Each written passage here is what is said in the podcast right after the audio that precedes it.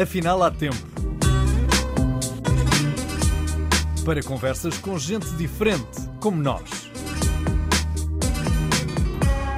Um podcast de Jorge Gabriel.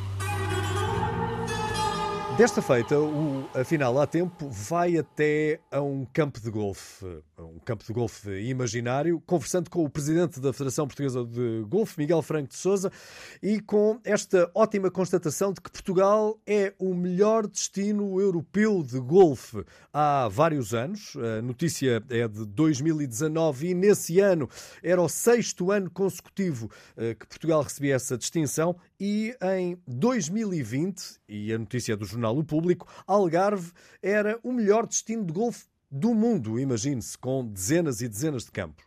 Miguel, sendo assim, por que é que Portugal não tem um dos melhores jogadores do mundo?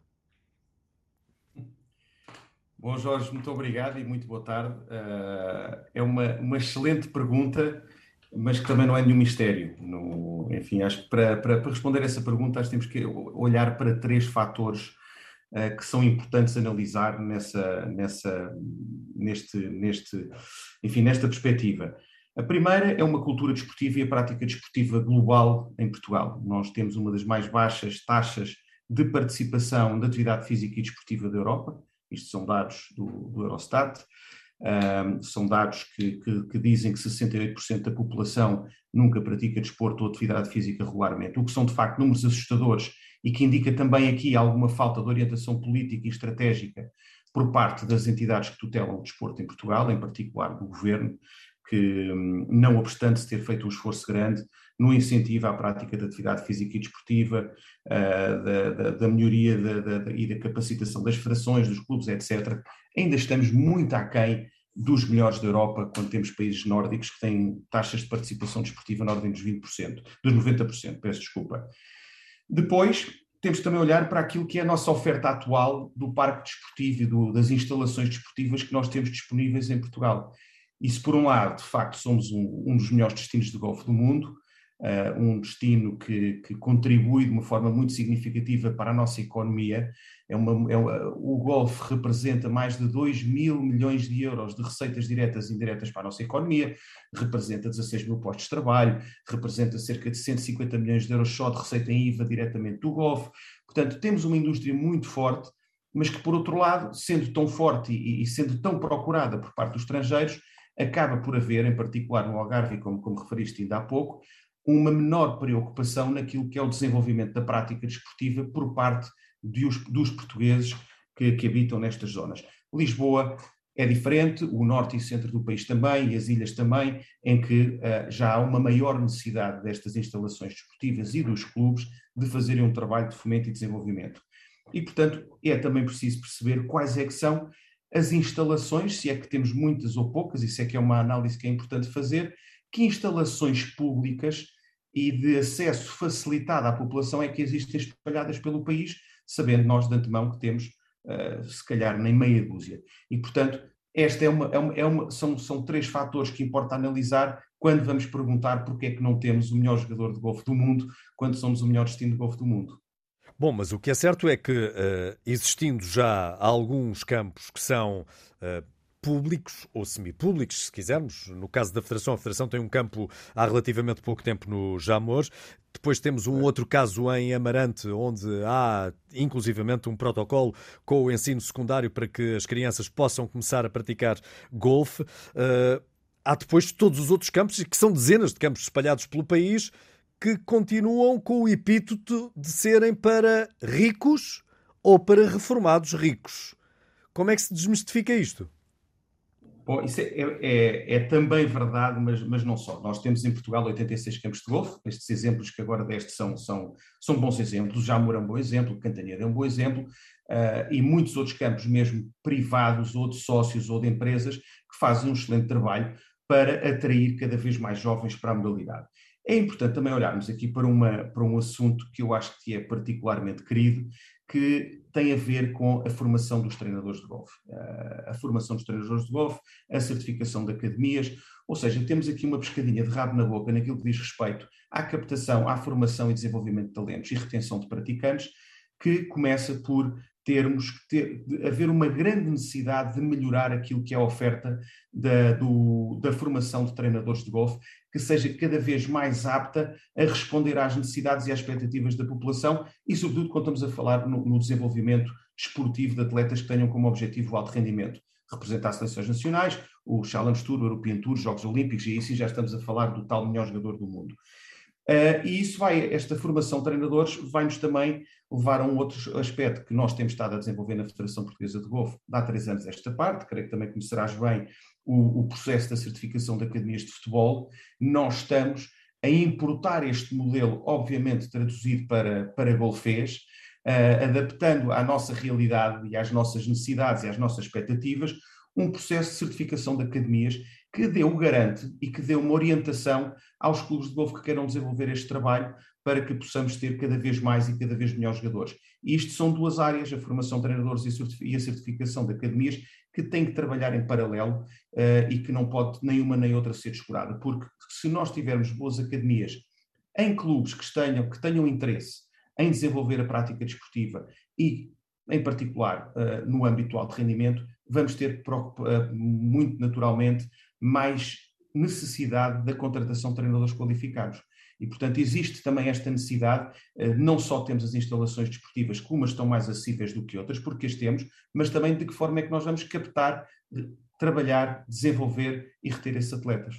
Mas eh, em muitos casos o golfe não foi circunscrito aos eh, respectivos clubes e os clubes não se fecharam em si mesmo na tentativa de uh, serem os melhores e pensarem exclusivamente em si e menos em prol da modalidade? Temos aqui, eu acho que aqui voltamos à primeira questão. Temos que distinguir aqui o que é que são as instalações que são de, são de entidades privadas vocacionadas para o turismo ou para o imobiliário. Este, esta preocupação, que é mais latente no Algarve, é, é muito claro. Os campos de golfe estão uh, neste mês de outubro e novembro com os recordes de sempre em termos de, de, de, ocupação dos campos de golfe, uma grande procura por parte dos estrangeiros, e portanto não haverá necessidade, provavelmente nem espaço, para se trabalhar o mercado nacional. Quando estamos a falar no norte, no centro, no, na zona de Lisboa, Açores e Madeira, essa necessidade já existe. Portanto, houve claramente alguns campos que se preocuparam com a sua qualidade e bem, e daí nós temos um destino de golfe tão, tão reconhecido como somos internacionalmente, e porque há uma grande aposta na qualidade, com custos de manutenção muitíssimo elevados, com, com níveis de qualidade de serviço únicos no mundo, e isso fez com que fôssemos o melhor destino do mundo. Agora temos é que ter todas aquelas instalações que vivem de e para os sócios de golfe dos clubes, que, que, que, é preciso captar, reter e trabalhar aqueles que queiram trabalhar no âmbito do alto rendimento. Há clubes fechados, é verdade, e muito bons, mas também há clubes que são muito abertos. Hoje em dia, garanto que em qualquer zona do país não é o preço uma barreira. Já é possível jogar-se golfe de uma forma barata, e então se compararmos com algumas modalidades de grande sucesso, e posso falar aqui, por exemplo, do paddle ou do ciclismo, uh, são modalidades muitíssimo mais caras de, de, de praticar do que é o golfe. Uh, uma volta de golfe no Jamor, a título de exemplo, que são nove buracos, uh, custa 10 euros. Portanto, não é, não é uma questão de preço, ainda é uma questão de percepção e nesse sentido estamos, vamos começar muito, muito brevemente e teremos boas notícias relativamente a isso, com grandes campanhas de comunicação para sustentar um programa de, o nosso Programa Nacional de, de Desenvolvimento, que também poderei explicar, enfim, dentro em breve. Oh Miguel, e porquê é que as pessoas não percebem então essa vossa intenção de, uh, de dar a entender que o golfe, afinal de contas, não é nem para elites, nem para gente abastada uh, e provavelmente só para algumas famílias? É, tem, tem, a ver com a, com a, comunicação. Nós fizemos ainda há pouco tempo, concluímos há muito pouco tempo, um estudo, um estudo de mercado para entender o que, é que era a percepção das pessoas uh, acerca do golfe. É muito pior do que aquilo que eu imaginava. As pessoas têm uma percepção totalmente errada acerca do golfe. Não consideram que o golfe seja uma modalidade barata, acham que é uma modalidade para pessoas mais velhas, ricas, gordas, anafadas, enfim, o, o, o quadro que se desenha naquele, naquele, naquele estudo de mercado é de facto assustador. E nós fizemos este estudo de mercado por uma razão muito simples. Nós trabalhamos muito com, com o R&A, que é a St. Andrews, que no fundo é a entidade que regula o golfe a nível mundial, com exceção dos Estados Unidos e do, e do México, e quisemos fazer este estudo de mercado antes do trabalho que vamos começar agora a fazer com o programa Nove Semanas e Meia, o nosso Programa Nacional de Iniciação ao Golfe. É um programa que por 190 euros pode-se ter aulas durante, durante dois meses, 18 aulas em grupo, e esse valor é restituído no final do curso se o jogador entender aderir ao clube. Portanto, o curso acaba por ser grátis. Este curso está a ser divulgado nas lojas passo aqui a, a, publicidade, mas é publicidade, é, são parceiros do nosso programa. Falo do que vai ser é, promovido em todas as lojas da Decathlon que tenham produtos de golfe. Portanto, quando uma pessoa vai à Decathlon, que já vai aberta a praticar desporto, vai ser imediatamente bombardeada com informação do programa Nove Semanas e Meia, com pósteres, com tótems postos nas lojas, etc. Estamos também a promover este programa junto de todos os balcões e clientes do BPI, um grande patrocinador da Federação Portuguesa de Golfe há muitos anos, e também vamos ter isto tudo, eh, esta comunicação do programa na, na rede de concessionários da Hyundai, que também é um parceiro nosso.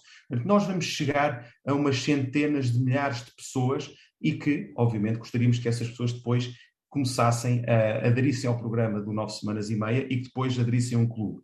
E também, com, paralelo a este trabalho, vamos fazer agora, uma, dar início a uma campanha nas redes sociais, com influencers e com hosts, com pequenos web series, para a prática do golfe e vamos chegar a mais de 3 milhões de, de pessoas que, seguir, que seguem esses influencers, que são influências que nada têm a ver com o golfe, são pessoas de, das mais diversas áreas uh, da, da, nossa vida, sejam cozinheiros, sejam veterinários, sejam comediantes, é o que for. Vamos aproveitar para comunicar para fora, porque é isso que tem faltado, é comunicarmos para fora e não continuarmos a cair no erro de comunicar sempre para dentro.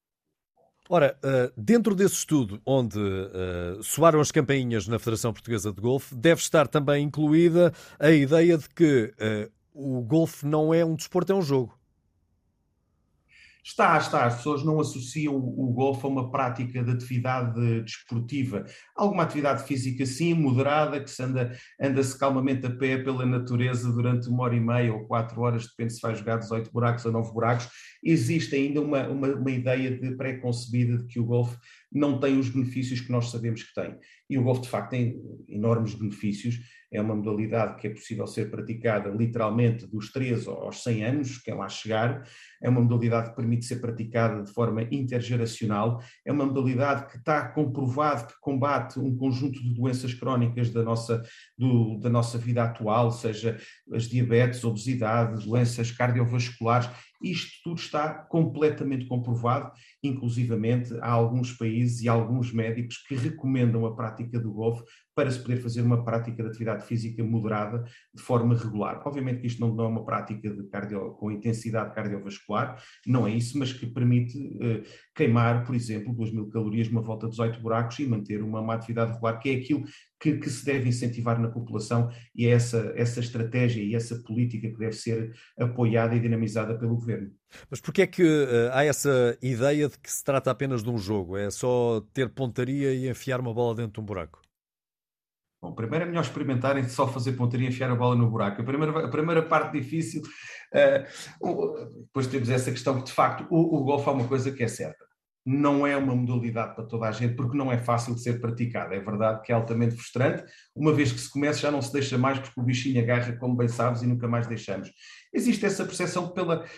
Por, há, várias, há várias razões. O, golfe foi sempre muito visto por ser praticados por empresários, por CEOs, por políticos, e as fotografias que apareciam do golfe já eram pessoas mais velhas, com, com os quilos a mais, e que não era propriamente o, o tipo de atleta que hoje em dia nós vemos, e tu conheces, são teus amigos, os nossos profissionais portugueses hoje em dia são todos verdadeiros atletas, com uma massa de, de corporal perfeita, trabalham no ginásio cinco vezes por semana, portanto hoje em dia são verdadeiros atletas, há aqui falta de comunicação, há aqui falta de informação das pessoas e também alguma, alguma alguma da imagem que vai passando do golfe nos órgãos de comunicação social, mais, enfim, mais ligados à parte social uh, e torneios sociais, que pode, pode ter um, um, peso mais negativo na percepção das pessoas de, acerca do golfe. Os números recentes, eh, se esquecermos um bocadinho a pandemia, porque retiraram as pessoas não só dos campos de golfe, mas da prática desportiva, pelo menos da prática desportiva regular, porque uhum. uh, também se afigurou que de repente tínhamos todos despertado para as caminhadas e para as bicicletas, e depois, quando terminou o confinamento, as pessoas voltaram a guardar as bicicletas e voltaram a estar sossegadas em casa. Uh, a verdade também tem que ser dita. Uh, com o golfe, vocês têm sentido um acréscimo de jogadores mais jovens na vertente de competição ou os números se estabilizaram e estão uh, parados?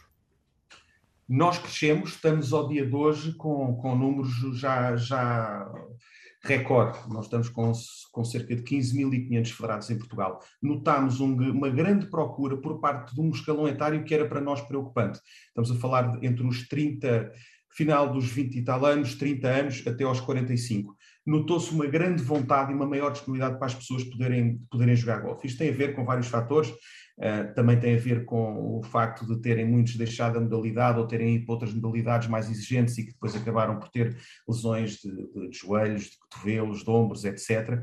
E tem também a ver com a questão do teletrabalho e com a capacidade que as pessoas tinham já para poder gerir o seu tempo.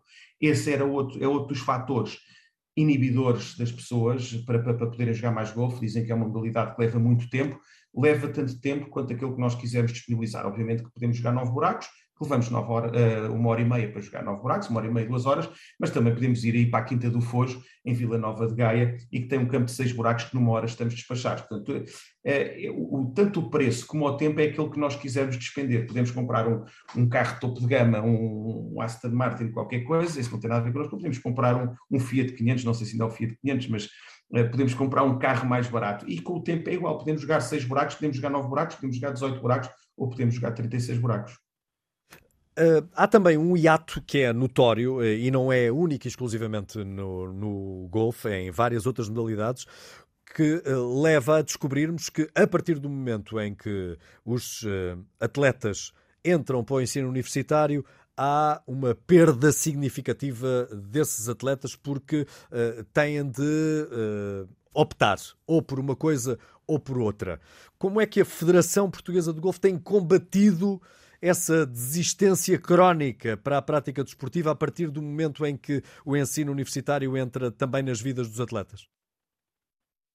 Bom, não, enfim, não queremos combater isso, porque obviamente que as opções têm que ser tomadas e nós não temos um sistema como tem os Estados Unidos, que melhor ou pior, com, com melhores e piores exemplos a nível da formação do, das equipas de golfe e, e, dos treinadores que trabalham com as equipas de golfe das universidades, de facto os Estados Unidos são a, a, saída ideal para aquele atleta que queira conjugar a vida académica com a vida desportiva. Em Portugal, isso é não é completamente impossível, mas muitos, muitos, muitos, muitos, muitos são raros os casos em que é possível conciliar a prática desportiva com a questão académica. Nem mesmo universidades ligadas ao desporto dão essa facilidade. Existem alguns bons exemplos, dou o caso, por exemplo, do IPMAIA, do Instituto Politécnico da Maia, que tem um curso de gestão desportiva e que permite aos atletas que lá estão a frequentar os cursos a poderem treinar e a participar nas seleções nacionais. Esse é um caminho que, inclusivamente, nós gostamos de incentivar os nossos praticantes mais novos, vendo que há uma opção um, down the line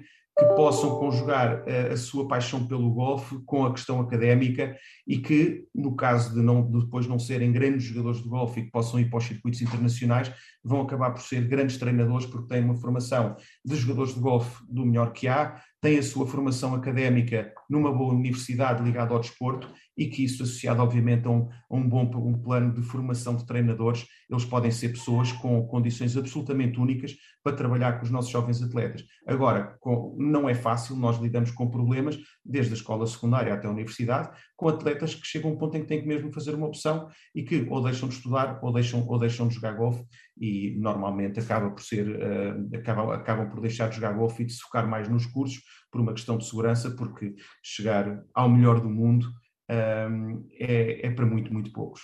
Bom, mas sabemos que Portugal também tem vocação para os desportos individuais. Daí, talvez, a minha estranheza, a estranheza de alguns, tendo tantos campos e tendo tanto, tanta evolução, porque ela também é notória uh, na formação dos uh, treinadores em Portugal, treinadores de golfe, uh, daí, uhum. daí estranhar-se que não surja alguém que se consiga destacar e que consiga obter resultados de monta talvez torneios europeus ou internacionais, nós, se calhar, uma mão cheia Uh, não, não, não é suficiente. Não Uh, nós não, ainda não atingimos uma mão cheia de conquistas internacionais. Não E isso leva à estranheza uh, de não aparecer nenhum jogador de golfe, porque, pergunto, porque não se estão para dar ao sacrifício? Porque é preciso não, mesmo sacrificar. Obviamente que há sacrifícios que têm que ser, têm que ser, têm que ser assumidos pelos, pelos próprios, pelos pais, porque, uh, enfim, a, a, prática do golfe acaba por ser um bocadinho centralizada dos centros urbanos, tirando algumas exceções, já amor, graças a Deus, ou, e outros campos como o Passo de Lumiar, ou o Estado Universitário, ou, ou, ou Quinta do Foz, que são, são campos de cidade, raros são os casos em que os pais não se têm que deslocar significativamente para, para, para acompanhar os filhos aos treinos. Há aqui um, um, um problema de base na formação dos atletas enquanto são jovens. Nós, se nós olharmos para aquilo que é uma escolinha de futebol já com, com, com uma dimensão e com uma qualidade aceitável, estamos a falar de treinos quatro vezes por semana e jogos aos fins de semana. No golfe não é, não é raro encontrar uh, clubes que dão treinos uma vez por semana ao sábado durante uma hora. Não é com esta intensidade, nem com estes programas, nem com estes planos, nem com este nível de qualidade de, de, de treino que se vai conseguir ter mais jogadores. Mas ainda há um problema à montante, que é a tal famosa clichê da pirâmide. E obviamente que nós temos que ter uma base muito mais alargada de praticantes. E quando estamos a falar, nós temos em 15.600 praticantes, temos em 2022 três jogadores no European Tour. Três jogadores no European Tour, o grau de probabilidade de eles sucederem é pequenino, não é? São só três. Nós vamos olhar para a Espanha, estão lá 10, vamos olhar para a França, estão 15, a Inglaterra, Itália, enfim, nós temos esses países todos com uma quantidade de jogadores infindável na, no, nos principais circuitos e, portanto, obviamente, o grau de probabilidade de sucesso de algum deles é muito, muito maior. Uh, e, e, temos, e temos esse, esses exemplos no, práticos para, para, para, observar. Portanto, é, é, é, preciso alargar significativamente. Eu, aliás, quando nós entramos para a Federação, quando eu entrei para a Federação como presidente em 2016, um dos modos que tinha era, e o grande objetivo que temos pela frente, é chegar ao final de três mandatos, 12 anos, com 50 mil praticantes.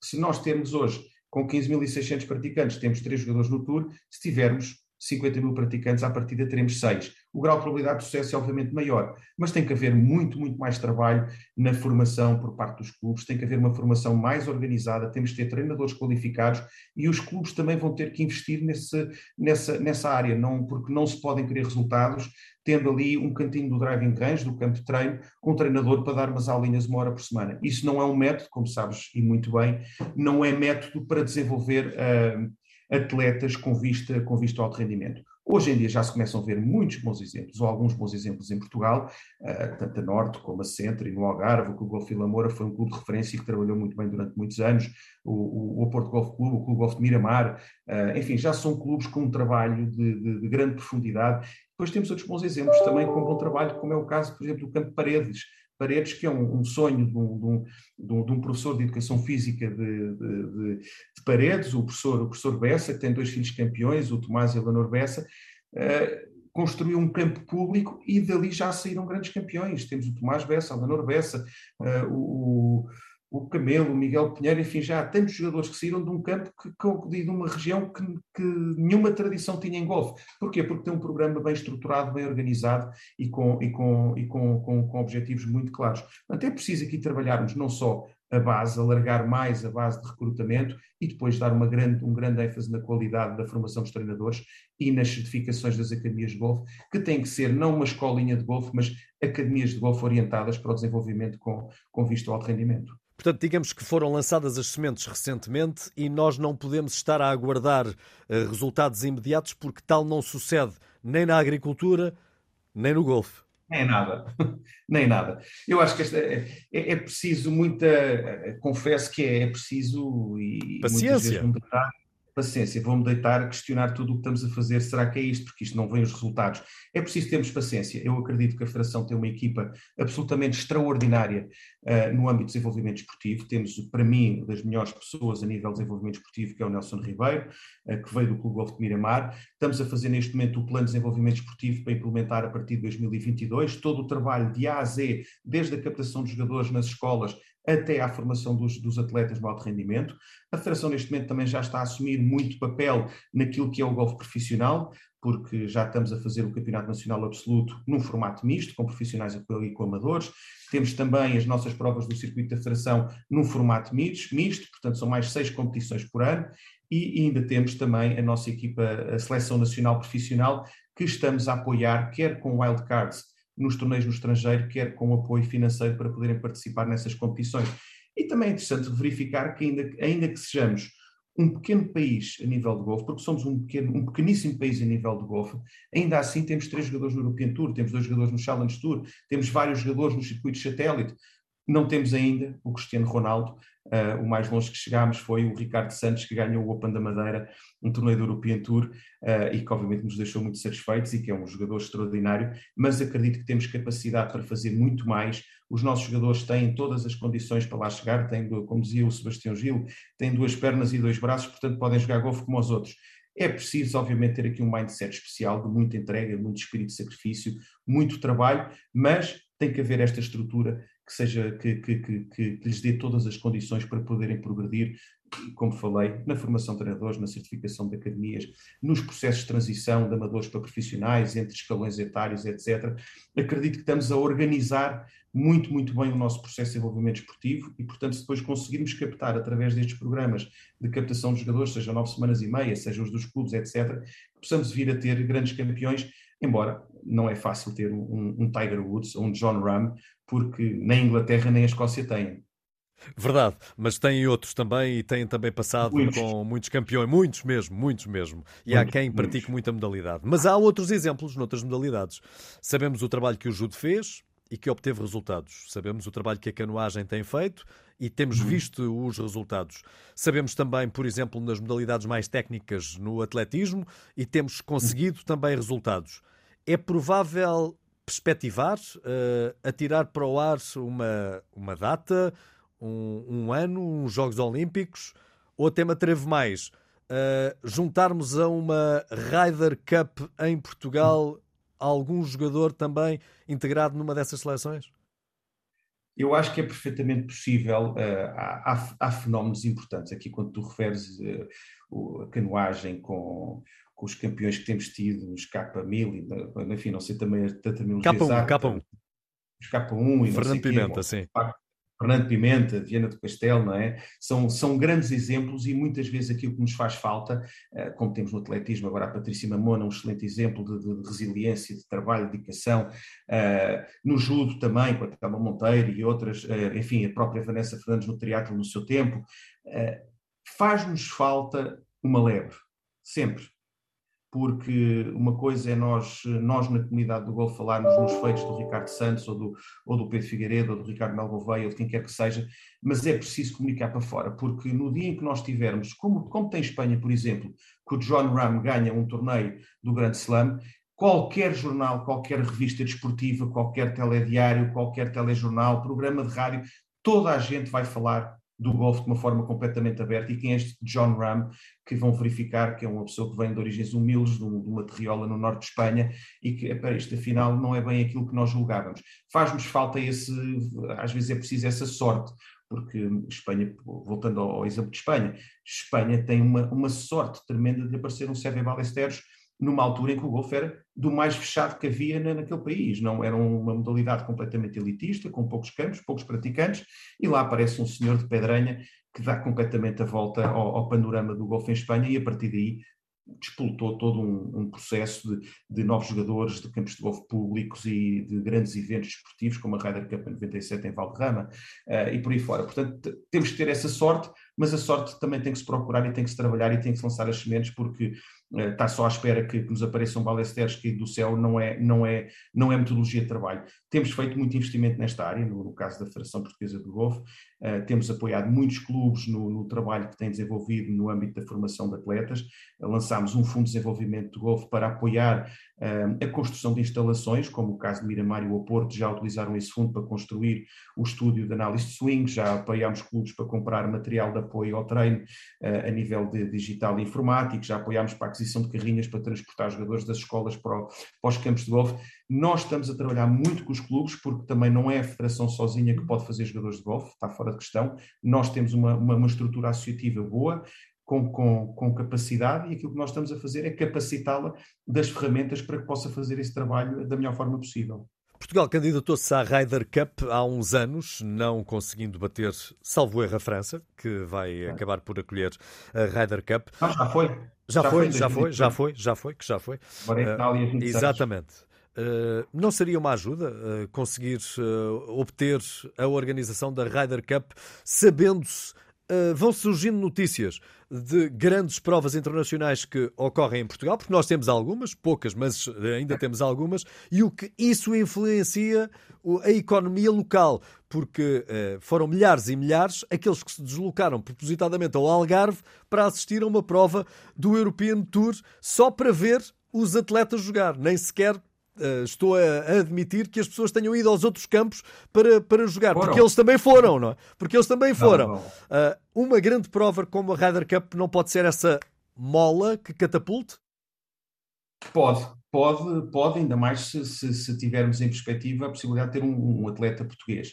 Uma Ryder Cup é uma prova absolutamente extraordinária e, e é provavelmente é o grande evento de golfe, é um dos maiores eventos esportivos do mundo, ponto e depois é o único evento de golfe à, à escala global que pode rodar entre vários países, porque os torneios do Grand Slam estão confinados, o Masters e o US Open e o PGA nos Estados Unidos, o, o, Open Championship nas Ilhas Britânicas, e portanto o único major que se pode comprar é a Ryder Cup. É um processo excepcionalmente caro.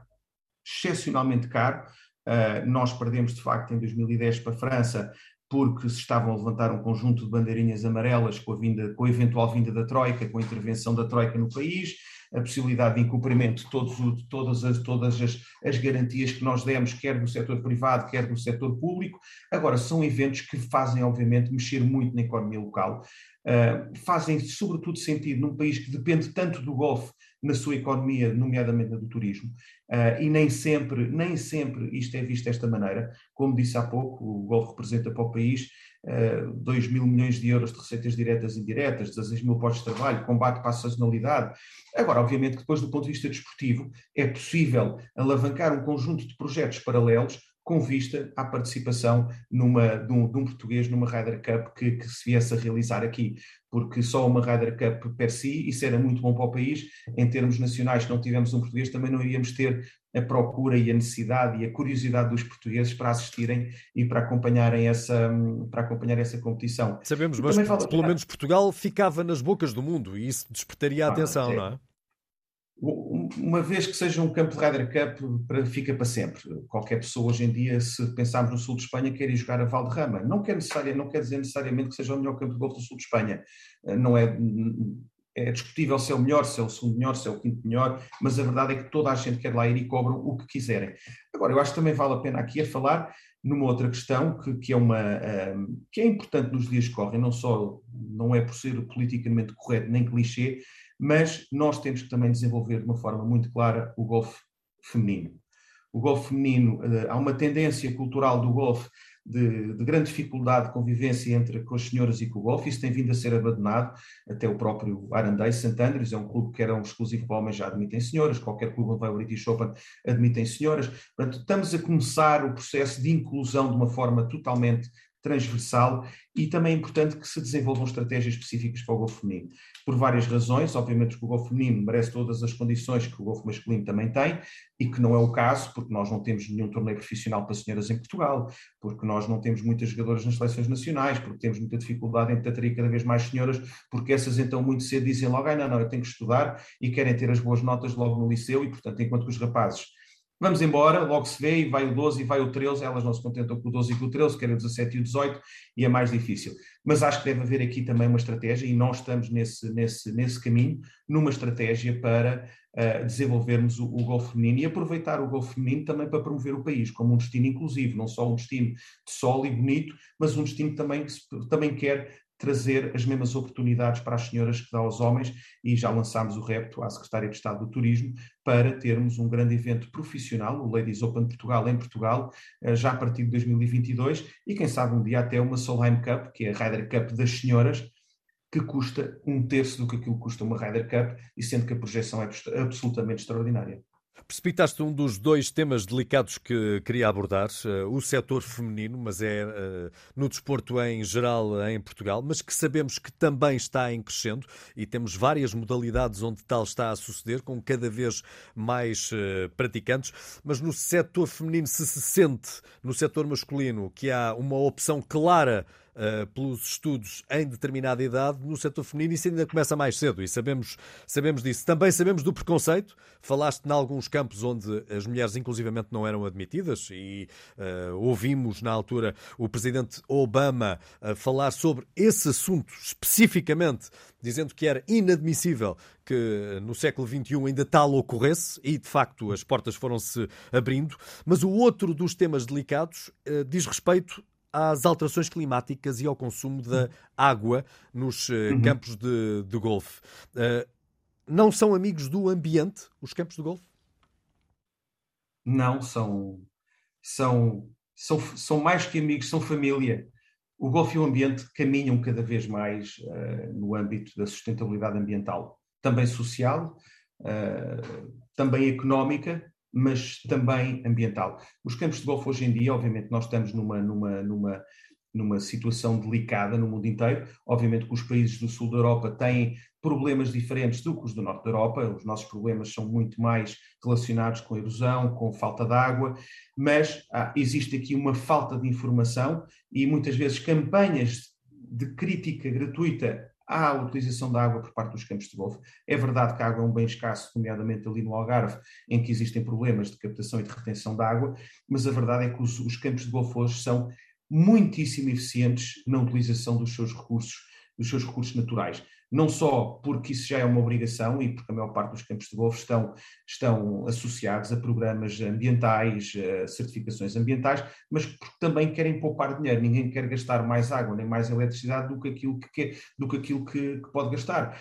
E, portanto, o consumo de água é totalmente racionado e a percentagem de utilização da água nos campos de golfe, em particular no Algarve, é absolutamente mínima. Portanto, é uma discussão gratuita, completamente descabida, em que se utilizou o golfe como um bode expiatório, como o mal da fita, como um monstro na sala, que é o, o grande consumidor das, das, dos recursos naturais, em particular da água e muito, muito em especial no Algarve. Não é assim, o, o, e tu conheces bem, os sistemas de rega dos campos de golfe são sistemas altamente computadorizados, não, não, não há uma gota de água gasta a mais do que aquilo que se deve. Hoje em dia já começámos a, a ter muitos campos de golfe a requalificar o seu relevado, utilizando relvas que não necessitam de tanta água, que já não necessitam de tratamentos e de produtos químicos, porque isso também é uma, é uma coisa que vamos começar a abandonar paulatinamente e que em alguns países do norte da Europa, nomeadamente a Holanda, já não é possível a utilização dos produtos químicos.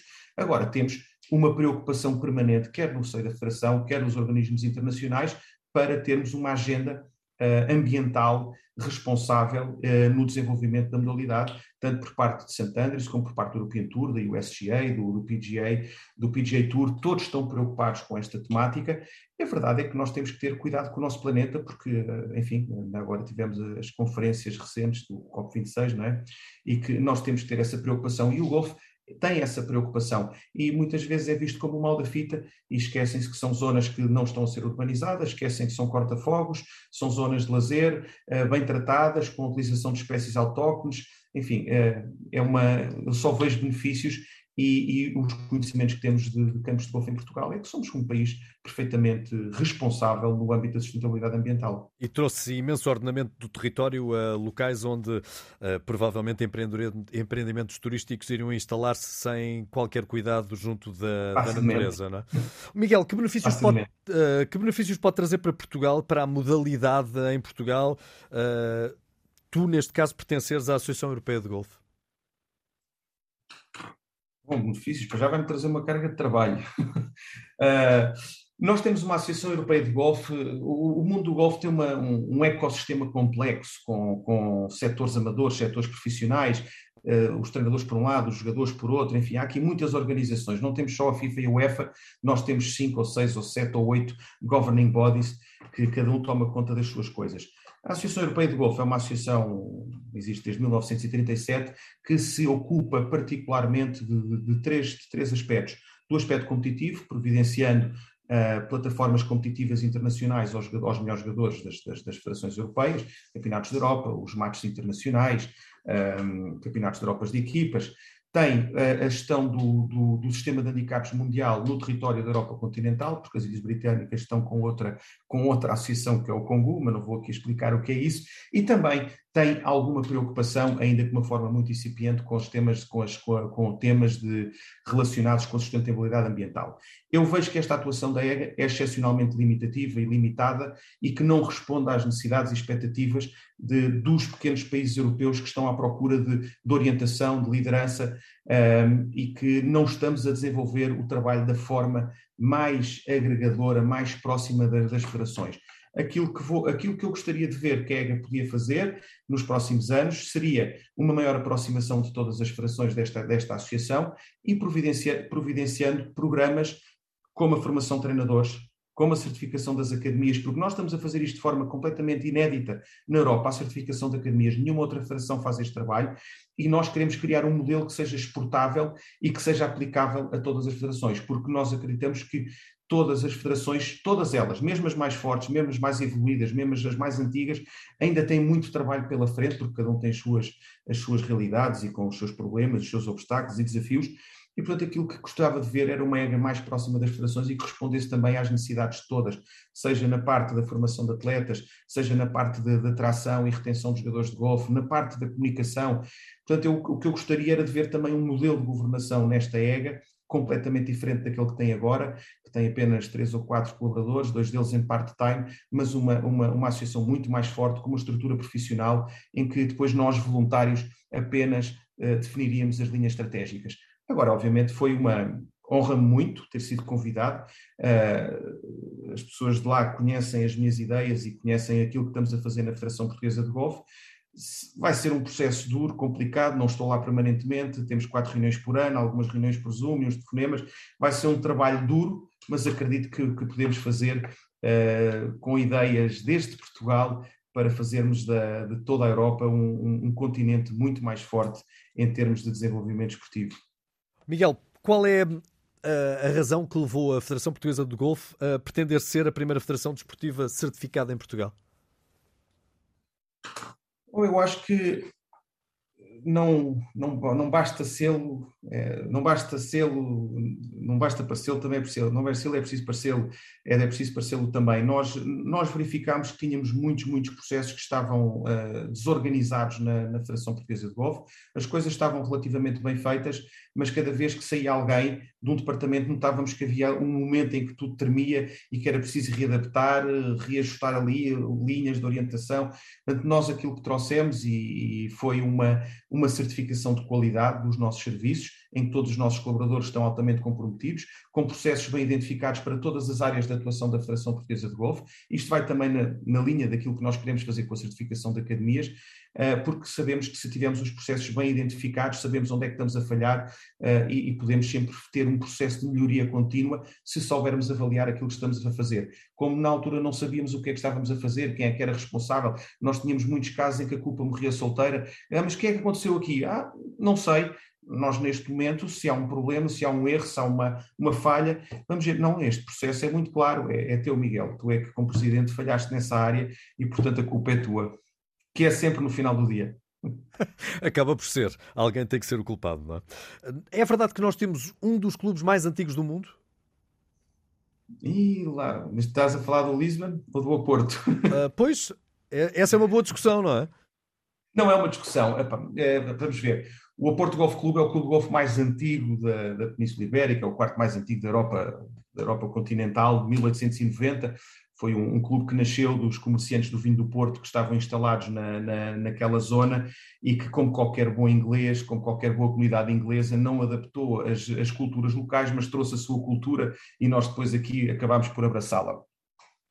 E acontece que, que, que, que, o Nuno Presa Cardoso, um amigo meu, que é capitão do Lisbon Sports Club, uma pessoa muito curiosa que vinha da, da vinha da, da, da, publicidade, uma pessoa inovadora, disruptiva, enfim, um homem com uma visão de futuro, terra no Lisbon Sports Club por razões familiares, e alguma coisa não lhe fez sentido quando estava num clube que, cuja bandeira datava de 1922, mas a taça mais antiga do clube era de 1917 ele diz: alguma coisa não está aqui a bater certo. E a verdade é que ele começou a pesquisar, teve um trabalho de mais de sete anos de pesquisa e encontrou uh, as origens do clube em 1861, que era o Lisbon Cricket Club, de, uma vez mais os ingleses que estavam cá, mas por causa do, da, da, companhia de cabos sub, submarinos que estavam a instalar aqui e, e, tinham, e praticavam rugby, cricket, golfe, ténis, etc. Uh, e que em 1922 como já não era apenas cricket, mas eram tantas as modalidades, numa Assembleia Geral mudaram o nome de Lisbon Cricket Club para Lisbon Sports Club.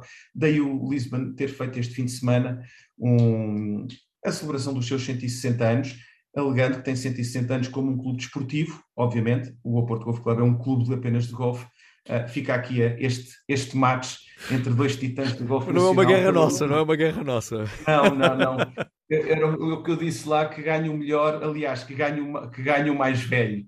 Uh, mas são, são curiosidades, mas foi um trabalho histórico muito, muito bem feito que, que o Nuno Presa Cardoso fez. O livro é muito interessante, todo sustentado com documentação que procurou na Biblioteca Histórica dos Arquivos Ingleses no St. Julian's, comprou, comprou um, um, um, um recibo de, de, de, pagamento da cota de 1870 num leilão em Inglaterra, encontrou fotografias antigas, enfim, fez um trabalho de pesquisa muito giro, recomendo, recomendo a leitura desse livro, que é muito engraçado, eh, mas nada retira, obviamente, o prestígio e a antiguidade que, que o Oporto Golf Clube tem eh, e que teve no desenvolvimento do golfe em Portugal. Miguel, para terminarmos esta conversa, porquê é que quem nos vê ou quem nos ouve deveria experimentar o golfe? Bom, depende do que é que cada um está à procura, mas é uma modalidade é uma modalidade apaixonante, enfim, eu, eu, digo isto com conhecimento de causa, jogo desde os 11 anos, portanto, obviamente que é uma paixão, só aos 48 ainda estou a jogar, é porque alguma coisa especial tem. Mas a, a, o golfe permite ser jogado por qualquer geração, permite o nosso contacto numa, numa prática desportiva e de atividade física moderada, de uma forma regular. A componente social é importantíssima, nós conseguimos estar a jogar golfe à conversa com os amigos, beber um café, uma cerveja depois do jogo é outras das coisas boas posso jogar com, com o meu pai, com o meu avô e com o meu filho, uh, quer dizer, quem, quem, quem os tenha. Uh, é, um, é um ótimo desporto de família. Eu tenho a minha família toda a jogar golfe. Toda. Tenho mulher e três filhos, todos jogam golfe, uns melhor, outros pior. Uh, portanto, eu acho que é, é uma modalidade que tem, tem tudo e de muito apaixonante, muito desafiante para quem gosta de desafios e para quem gosta de pôr a sua capacidade de resiliência, que é uma palavra que está tão em moda, à prova, deve experimentar jogar golfe num campo próximo de si temos muitos campos que aderiram já ao programa Nove Semanas e Meia, está uma boa forma de começar e, e de um dia jogar, jogar contigo uma volta de golfe. Qualquer dia temos que conseguir. Aliás, eu costumo dizer sempre a todos aqueles que me perguntam o porquê de gostar de jogar golfe, é porque uh, eu, quando jogo golfe, não jogo à procura de acertar mais. Eu jogo na tentativa de errar menos. E uh, só esse princípio já nos leva a ser, olha, também humildes para aceitarmos que erramos e que temos que superar, nos superar constantemente. A humildade é muito importante e de facto é um, é, é um jogo, é, um jogo de, é um jogo de erro. Aquele que erra menos ganha, porque errar vão errar todos. Todos. Não há nenhuma volta de golfe, não há um buraco em que não se erra. Quer dizer, pode haver um buraco, mas dois já não há. E essa é a prova de que o golfe está muito mais próximo das nossas vidas e é muito revelador do nosso caráter do que aquilo que imaginamos. Miguel, muito obrigado. Obrigado, Jorge. Até breve. A entrevista na íntegra estará disponível no Spotify e no canal de YouTube Jorge Gabriel Oficial.